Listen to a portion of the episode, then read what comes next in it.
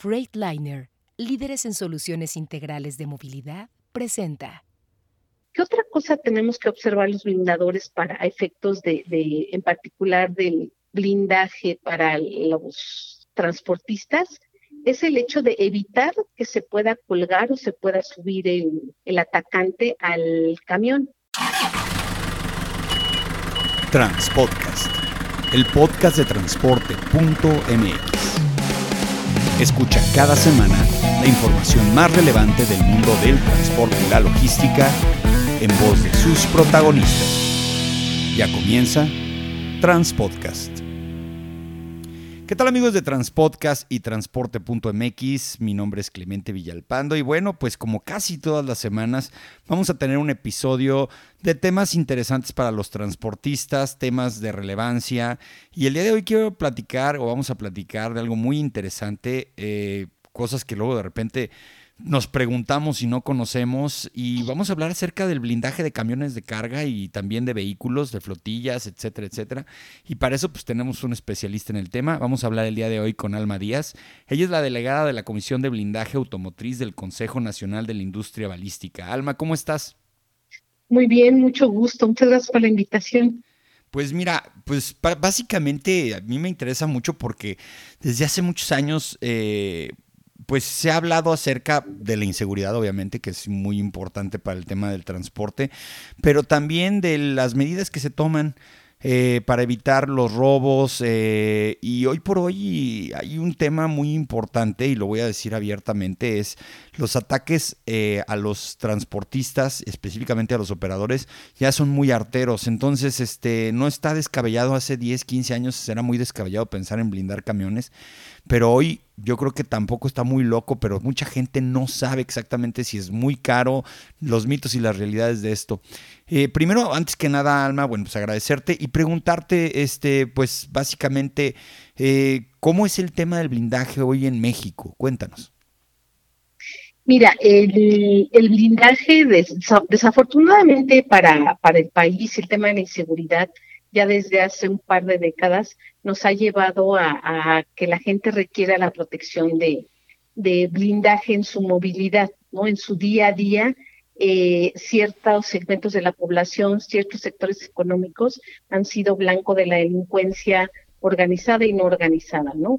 Eh, entonces, eso hace necesaria el requerimiento de una protección en su automóvil, en su vehículo de movilidad para poder seguir haciendo sus actividades normales. En este sentido, fíjate que durante el sexenio de, del presidente Enrique de Peña Nieto hubo un, alta, un alza muy importante, particularmente en el incremento de delitos con violencia a los autotransportes. El tema es precisamente eh, robarles la carga que es la que la delincuencia organizada ocupaba para poder financiar sus, pues sus operaciones, ¿no? Entonces, eh, el incremento fue muy grande y eh, 2018 no se quedó atrás, este, hubo un incremento del 217% eh, respecto a 2017, pero en particular fue a partir del año 2016 cuando crece la demanda de vehículos de transporte de mercancías blindados. Eh, muchas de las empresas, al haber sido ya vulneradas por la delincuencia con tantos robos, tomaron la decisión de, eh, de blindar las unidades para evitar, sobre todo, que el chofer se baje, que el chofer se detenga y que sea objeto del robo de la carga, ¿no? Entonces eh, fue cuando nosotros las empresas de blindaje empezamos a abastecer de este tipo de blindaje que se da en vehículos tipo Rabones, que son los famosos, son de 4.300 toneladas en las diferentes marcas que hay, de blindar las cajas de, del tráiler, que llamamos nosotros ya caja de tracto, que es más grande, con o sin camarote, e incluso algunas unidades tipo Ford 550, 350, que ocupan para poder entregar mercancías de menor volumen. Entonces, el, el, mercado en ese sentido está demandando unidades blindadas porque muchos de los transportistas se enfrentaron a que las empresas les estaban exigiendo que trasladaran sus unidades en mercancía, en, eh, perdón, sus mercancías en unidades blindadas para poder reducir el efecto de, los asaltos que estaban teniendo. Que como tú sabes, esos asaltos eh, pues generan costos y vidas, vidas humanas, porque muchas veces cuando el chofer se, se, resiste o trata de hacer algo, pues va de por medio su vida, ¿no? Entonces, tanto por el tema de, de, la pérdida de vidas, el, el, incremento en las pólizas de seguro por los atracos y el, incremento también de la póliza por el tema de las defunciones de sus choferes, pues ha hecho a, los transportistas voltear y ver que el blindaje es una buena opción, primero para poder obtener contratos de las empresas que han sido muy vulneradas por la delincuencia en sus mercancías y segundo, para poder reducir sus costos y pérdidas de vidas de sus choferes, ¿no? Que también les representan a ellos, pues, temas de, de pues, muy sensibles al respecto. Claro, oye, pregunta así sencilla y rápida. ¿El blindaje se nota? El blindaje, mira, eh, hay una cierta refracción de luz que se nota cuando tú te colocas unos lentes, ¿puedo decir marcas? Sí, claro. Ok, mira, cuando tú te colocas unos lentes Ray-Ban, eh, tú te das cuenta que el vehículo es blindado porque se, ve, se ve diferente el cristal respecto a un cristal que no está blindado. Pero solamente así te podrías dar cuenta. Pero mira, el tema no es que se den cuenta los, los delincuentes. Los delincuentes pueden saber que el vehículo está blindado. En el blindaje del transporte, lo más importante es el conductor, es el chofer. Si tú logras que el chofer se sienta seguro adentro del vehículo blindado, que no se baje o que no baje el vidrio, que no se detenga, en ese sentido, que él se sienta seguro, porque todos tenemos un instinto de supervivencia y eso ocurre mucho en las amenazas balísticas, en los asaltos, no solamente en los transportistas, pero todos tenemos un instinto de supervivencia que cuando nos enfrentamos a algún, algún peligro, lo primero que hacemos es salir corriendo, ¿no? Entonces, eso muchas veces les gana a los transportistas, a pesar de que van en un vehículo blindado, les gana el sentido de supervivencia y se bajan. Y tú dices, no, ¿por qué te bajaste si estaba seguro adentro? Entonces, es mucho, mucho más trabajar en ese sentido, perdón, que que el chofer se sienta seguro y que no se baje para poder realmente este, salir avante de un evento balístico. Los atracantes, volviendo a tu pregunta, los atacantes pueden darse o no darse cuenta si se nota el blindaje, pero lo que sí te puede decir es un disuasivo. Para ellos es más fácil atracar un vehículo no blindado que un vehículo blindado. Ah, claro, es como el, es como el, el, volante, ese es la, el ejemplo más común, ¿no? Ya ves que luego les ponen unos bastones que probablemente sean fáciles de quitar para una persona experimentada, pero les da flojera. Entonces, si hay un coche con y uno sin, siempre van a ir con el que no tiene. Es correcto, es correcto. Entonces, hasta en eso ayuda el tener un vehículo blindado porque es un disuasivo. ¿Qué otra cosa tenemos que observar los blindadores para efectos de, en particular del blindaje para los transportistas? es el hecho de evitar que se pueda colgar o se pueda subir el, el atacante al camión. ¿Y qué hacemos? Pues colocamos resbalones en las puertas para que no puedan subir por los estribos, blindamos los tanques de combustible este, con la forma circular de tal manera que no se puedan subir por ahí, que se resbalen, colocamos púas en los en los, en los este, brazos del o, toques eléctricos, eh, es correcto en los espejos. ¿A poco hay toques eléctricos? Yo no he visto los picos, eso sí los ubico muy bien. Sí, sí, sí las, este, podemos poner un, digo, es una descarga que no mata, pero sea tonta, ¿no? Este, en las chapas se puede poner para que para que pues, toques y se van para atrás y se caigan, ¿no? Todos estos son accesorios adicionales disuasivos que se colocan en vehículos blindados. Ojo, este tipo de accesorios no son recomendados en vehículos no blindados porque te van a atacar, siempre y cuando sea el ataque con, arma, con armas de fuego, ¿no? Porque si no vas blindado y tienes todo esto, pues de todas maneras un, un, proyectil va a ingresar y te va a matar, ¿no? O va, a hacer que se detenga el, el chofer. Pero todo este tipo de, de accesorios adicionales son muy efectivos para disuadir un asalto. Digamos ya que el, que el atacante ya no se disuadió porque es blindado y quiere de cualquier manera este, eh, atacar, ¿no? Entonces tenemos estos elementos también que todavía ayudan a que sea más disuasivo el, tema del, del ataque hacia un vehículo blindado y también este, de esa manera pues eh, salvaguardamos la, la vida del chofer. ¿no? Oye Alma, ¿y el blindaje qué peso tiene? ¿Cuánto pesa? Mira, el blindaje varía. El blindaje que es que depende de la amenaza que queramos cubrir. Mira, te comento. Un blindaje para una amenaza de arma corta requiere un cristal de 21 milímetros. Y acero, en este caso, todas las unidades de transporte las blindamos con acero, no le colocamos quebra. Te voy a decir por qué. Porque el, eh, el acero es, un, es, es, es de de impacto, impacto, impacto, rebota, rebota, rebota el proyectil y de alguna manera tiene más resistencia multiimpacto que una, una fibra unidireccional, que podría ser el Kevlar, que es un poco, que es más ligera, pero para este tipo de, de, amenazas eh, recomendamos el acero.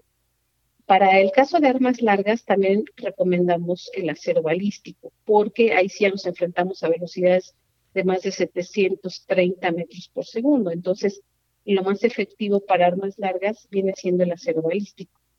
El peso varía dependiendo de cada amenaza.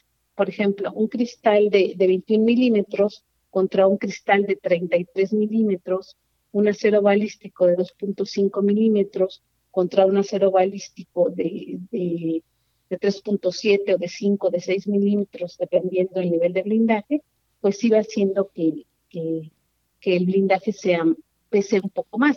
Sin embargo, en este tipo de transportes, pues el peso no es problema, porque tiene una capacidad de carga muy, muy grande.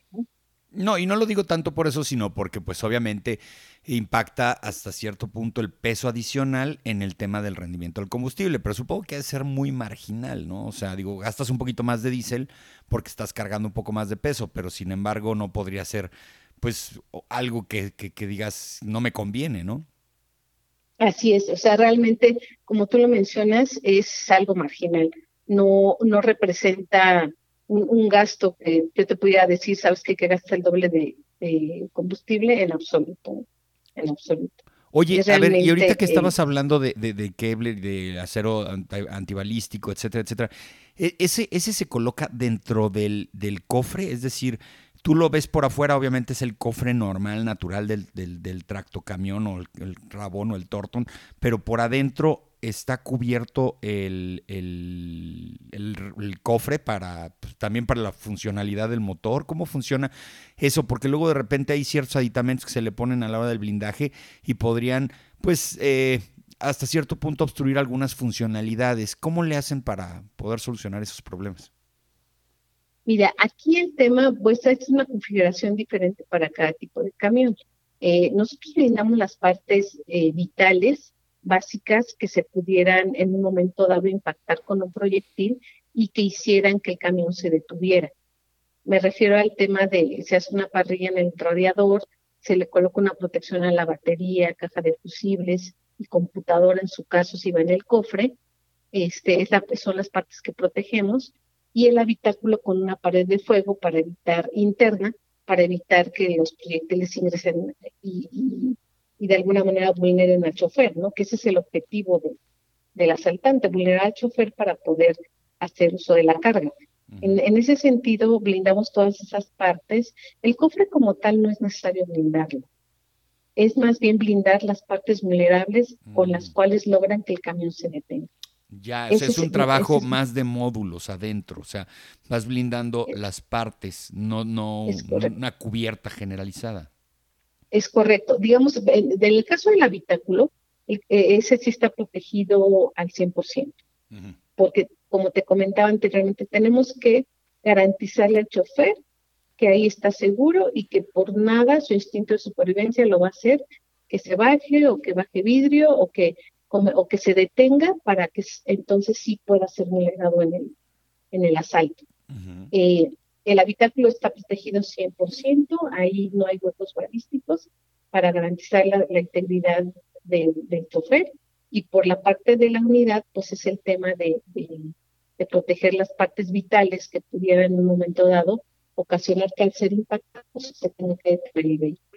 Ya, entendido. Oye, otra pregunta, eh, ¿qué pasa con el tema de las llantas? Porque, por ejemplo, acá en la zona de los apaseos entre Querétaro y, Celaya, se daba mucho el caso de que ponían estas como estrellas picos en, la, en la, cinta eh, de la carretera, en, el asfalto, en, el concreto, para que pues obviamente se impactaran las llantas. ¿Aquí qué pasa en este caso? ¿Qué se usa? Mira, nosotros manejamos un sistema de run flats. Eso sí, este, eh, generalmente los transportistas no ocupan run flats en las llantas. Eh, porque son... Sería carísimo también, sería carísimo ponerle un run flat. Sí, sí, es muy caro, es muy caro, pero ha habido quien los ocupa, sobre todo en ciertas carreteras que tienen que pasar. Claro, para, recordarle a la gente que nos escucha, Run Flat es una llanta que tiene unas características específicas de que si llega a ser impactada por algo o tiene un agujero, todavía puede circular 100, 150 kilómetros y no se le sale el aire. Ok, mira, esa es una llanta Run Flat. Los, es diferente a los run flats que nosotros colocamos. Mira, te explico, este run flat que nosotros colocamos es un aro de polietileno de alta densidad que va amarrado al ring. Y ese aro, aunque esté impactada o ponchado el neumático, puede seguir rodando y tiene una vida útil de 40 kilómetros a 80 kilómetros por hora, más o menos. Es un material que por desgaste y fricción, pues se, va, este, desgastando. Sin embargo, estos run flats tienen grado balístico que, pueden ser impactados con un proyectil y el flat pues tiene resistencia balística. Por eso es que son tan caros los, los digamos, para poder equipar todo el número de neumáticos que tiene un, autotransporte. Sin embargo, es muy útil para, para este tipo de, eventos, ¿no? Eh, esa es la diferencia un poquito entre una llanta flat, que es una llanta cero presión, que puede seguir circulando con cero libras de presión, y el flat, que el flat incluso eh, cuando el neumático está totalmente colapsado, el flat entra a suplir esa función, ¿no? Entonces, este, son los flats especiales también por el, por el, la carga y demás, pero eh, existe esa posibilidad. Oye, yo, entiendo que hay escalas. ah, sí, te escucho. Sí, dime. Yo, entiendo que hay escalas de, de, de, precios, por ejemplo, ¿no? Dependiendo de lo que quieres hacer. En el, en el sentido de lo más barato hasta lo más caro, ¿cuál es la inversión que tiene que hacer un transportista cuando lleva su camión y le dices, me lo vas a hacer blindado? Y tú le dices, ¿quieres el más barato o el más caro? ¿Cuánto más o menos a precios del 2021 este, sería, más o menos? Mira, digamos que un blindaje en nivel, en nivel para arma corta, para un Rabón anda rondando alrededor de los 27 mil, 28 mil dólares masiva, que digamos que es el nivel eh, menos, menos robusto porque es para arma corta. Ya en los niveles para arma larga, eh, digamos para un cuerno de chivo, etcétera, anda rondando entre los 30 mil y 37 mil dólares. Pues ya no es tanta la diferencia ya no es tanta la diferencia. Y ya para niveles superiores, ya para un nivel eh, que le llamamos nosotros B5, que es un 4 plus en, el lenguaje coloquial del blindaje, anda alrededor de entre los 40 y 50 mil dólares. Pero mira, ya, nada más, nada más date cuenta, cualquier embarque de cualquier producto vale eso. Es correcto. O sea, cualquier, cualquier resalto, cuando te quitan la mercancía, no va a bajar de 25 mil, 35 mil dólares, o sea, al mínimo. Un camión completo, cualquier producto, tiene que tener esa cantidad de dinero para que sea rentable hacer un flete. Entonces, técnicamente, en un robo te podrías ahorrar o la inversión, al final de cuentas. Sí, sí, claro, y además todos los temas, este, los costos que, que te comentaba anteriormente, que conllevan este tema, el tema de las pólizas, del seguro que sube por el número de, siniestros, etcétera, etcétera. Ah, claro, porque igual, igual este, te pueden mejorar tu póliza si, si les compruebas que estás usando camiones blindados. Es correcto, porque el número de siniestros se va a reducir sensiblemente. De acuerdo. Entonces, Oye, y en el caso, y en el caso de los remolques también, o sea, vamos a hablar de un rabón de dos ejes que la caja o la carrocería también requiera tener un cierto blindaje. ¿También lo hacen ustedes? Sí, sí se puede hacer, aunque fíjate que no es, es muy ocioso, ¿no? Es ocioso, como que dices, bueno. Sí, es, no, no es muy demandado, sin embargo, se pueden hacer cosas a la medida. Eh, aquí el tema es ver exactamente cuál es la necesidad eh, hay, hay, hay este, empresas que requieren que vaya, no sé, si no todo el, el, toda la caja, si al menos alguna parte, alguna caja de seguridad dentro de la caja misma, este, con, con blindaje para proteger determinado tipo de, de, de, mercancías. Entonces, nosotros lo podemos hacer, realmente hacemos el traje a la medida de acuerdo a la necesidad que tengan y también mucho tomar en cuenta el protocolo de seguridad que tenga la empresa y por el tipo de mercancías, porque hay protocolos que ya tienen los jefes de seguridad respecto a cómo, cómo cuidar o cómo eh, la logística interna de la caja y nosotros somos parte de ese protocolo de seguridad, ¿no? Oye, y más o menos el tiempo, el tiempo, si yo les llevo un camión hoy y no andan con mucha chamba, o sea, que puede entrar a trabajar el día de hoy, ¿cuándo me lo regresan ya blindado? Más o menos, ¿cuánto tiempo tarda un blindaje? Mira, ahorita estamos tardando entre 8 y 10 semanas. 8 y 10 semanas eh, eh, hábiles. O sea, dos meses y medio más o menos. Y dos meses, dos meses y medio más o menos, sí. Es el tiempo de producción del blindaje. Qué interesante. Oye, ¿y tú tienes el dato más o menos, digo, de cuántos, de cada 100 camiones, cuántos se blindan? Fíjate que ahorita el, el, dato preciso, preciso no lo tenemos, pero sabemos que, que yo te voy a decir más o menos en la industria el porcentaje de camiones que se están blindando. Desde antes del 2016, el porcentaje de camiones que se blindaba era cero pero yo te puedo decir que ya en la industria del blindaje automotriz, a partir del 2016, cada año va creciendo y ahorita andamos del total de blindados que, que, nosotros hacemos, más o menos el 10, entre el 10 y el 15% ya son camiones de autotransporte. Mm, ya, y por ejemplo también pasa en el caso de la flotilla de reparto, ¿no? por ejemplo, no estamos hablando de un rabón, pero por ejemplo camionetas de reparto que a lo mejor llevan valores, pues así que muy caros, esos también han incrementado mucho la, el blindaje de este tipo de unidades, ¿no? Sí, sí, por supuesto que sí. Lo que te comentaba de los camioncitos, puede ser una van, por ejemplo, una camioneta van, panel, tipo panel, este, que nada más, y se brinda nada más lo que es el habitáculo para proteger a los, a los, al chofer o a su acompañante y el resto va, este, todo lo que es la cabina, pues va desprotegido. Eh, pero te digo, hacemos el traje a la medida y sí, ciertamente sí, sí entre, digamos que la gama de, autotransporte, con tanto ramones, tractos y camionetas de reparto, son, representan entre el 10 y 15% de la industria del blindaje. Del blindaje. ¿Y cuánto, cuántas, cuántas compañías eh, se dedican a esto en todo el país? Mira, en, te voy a hablar de dos mercados que hay en, en, México. Tenemos el mercado formal, que somos todas las empresas que estamos registradas ante la Dirección General de Seguridad Privada, que es parte de la Secretaría de Seguridad Ciudadana Federal. Eh, nosotros estamos registradas alrededor de 40, 45 empresas de blindaje, eh, grandes, medianas y pequeñas, ¿no? Estamos eh, registradas, digamos que somos el mercado formal porque tú para poder blindar de manera legal en el territorio mexicano, requieres de este permiso, ¿no? Entonces, eh, y estamos regidos por la ley de seguridad privada.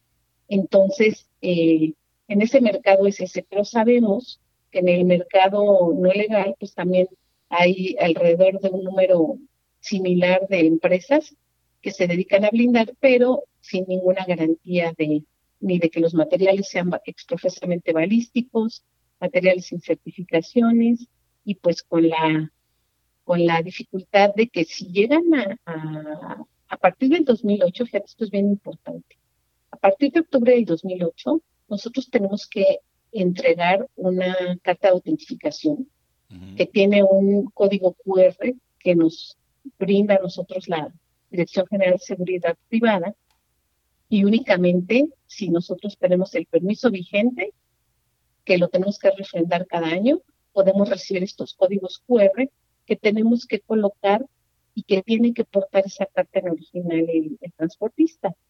Si no la tiene, a partir del 2008, y es un vehículo blindado, en algún retén, si no presenta su carta de autentificación y una plaquita que se le coloca en el poste B del lado del piloto, el vehículo se le porque es un vehículo que fue fabricado de manera ilegal con una empresa que no cuenta con permiso en el territorio mexicano. Entonces, es bien importante hacer, muchas veces, como tú sabes, siempre el mercado negro, pues siempre el factor precio es la diferencia, ¿no? Claro, un compadre, el compadre que te blinda, ¿no? Te dice, yo, yo me encargo. Sí, sí, sí, que te dice que tiene un taller y ya nada más porque sabe soldar, ya se dice blindador, ¿no? Además, este, pues blindan con materiales que ni siquiera son magníficos. Pueden usar acero dulce estructural que no sirve para, para detener proyectiles, o tendrías que usar, por decirte algo, un acero balístico que detiene cuerno de chivo, estamos hablando de un acero de 3.7 milímetros. Para poder detener un cuerno de chivo con acero estructural, estamos hablando de un acero de 5 o 6 milímetros. Es el doble de peso y además con la desventaja que el acero estructural molecularmente no tiene la misma resistencia en toda su superficie, a diferencia del balístico. El acero balístico es un acero exprofeso que se hace, que se eh, formula para tener una composición molecular uniforme, porque tú debes tener el mismo nivel de protección en cualquier área o superficie del acero. Y son aceros importados. Esos aceros no se fabrican aquí en México. Oye, pues qué interesante, qué interesante. Oye, y si la gente quiere saber un poco más de esto, ¿dónde te puede localizar? Mira, con todo gusto sería en la página del Consejo del CNB. Ahí con todo gusto nosotros recibimos la información y eh, podemos eh, hacer el, tener una cita, poder ver cuáles son las necesidades, cuál es el producto adecuado a su necesidad y con gusto los atendemos. Pues muy interesante. Es eh, la página del Consejo Nacional de la Industria Balística, ¿verdad? Así es correcto. Maravilloso. Pues muchas gracias, Alma, por la, la entrevista. La verdad es que aprendimos mucho de blindaje. Eh, creo que es una tendencia. Creo que, pues, desafortunadamente la inseguridad va a ser más fácil que la erradiquemos tomando medidas para evitarla y lo más importante, y me gustó mucho el enfoque que le diste, que lo más importante hoy por hoy es la vida de los operadores, casi ya no tenemos operadores, están bajando muchos de los camiones por el hecho de que están inseguros y pues no nos podemos quedar sin transporte, sin transporte, sin operadores y esta es una solución. Claro, claro, pues estamos a las, órdenes para la, pues información adicional que requieran. Muchísimas gracias por la oportunidad de poder informar de manera adecuada. Muchas gracias. Pues ella es Alma Díaz, la delegada de la Comisión de Blindaje Automotriz del Consejo Nacional de la Industria Balística. Y bueno, pues muchas gracias a todos ustedes por escucharnos esta semana. Ya saben, la mejor información la van a encontrar en transporte.mx. Saludos.